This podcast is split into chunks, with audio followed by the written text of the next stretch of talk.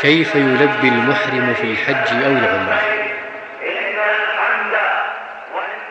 يقول لبيك اللهم لبيك لا شريك لك لبيك إن الحمد والنعمة لك والملك لا شريك لك.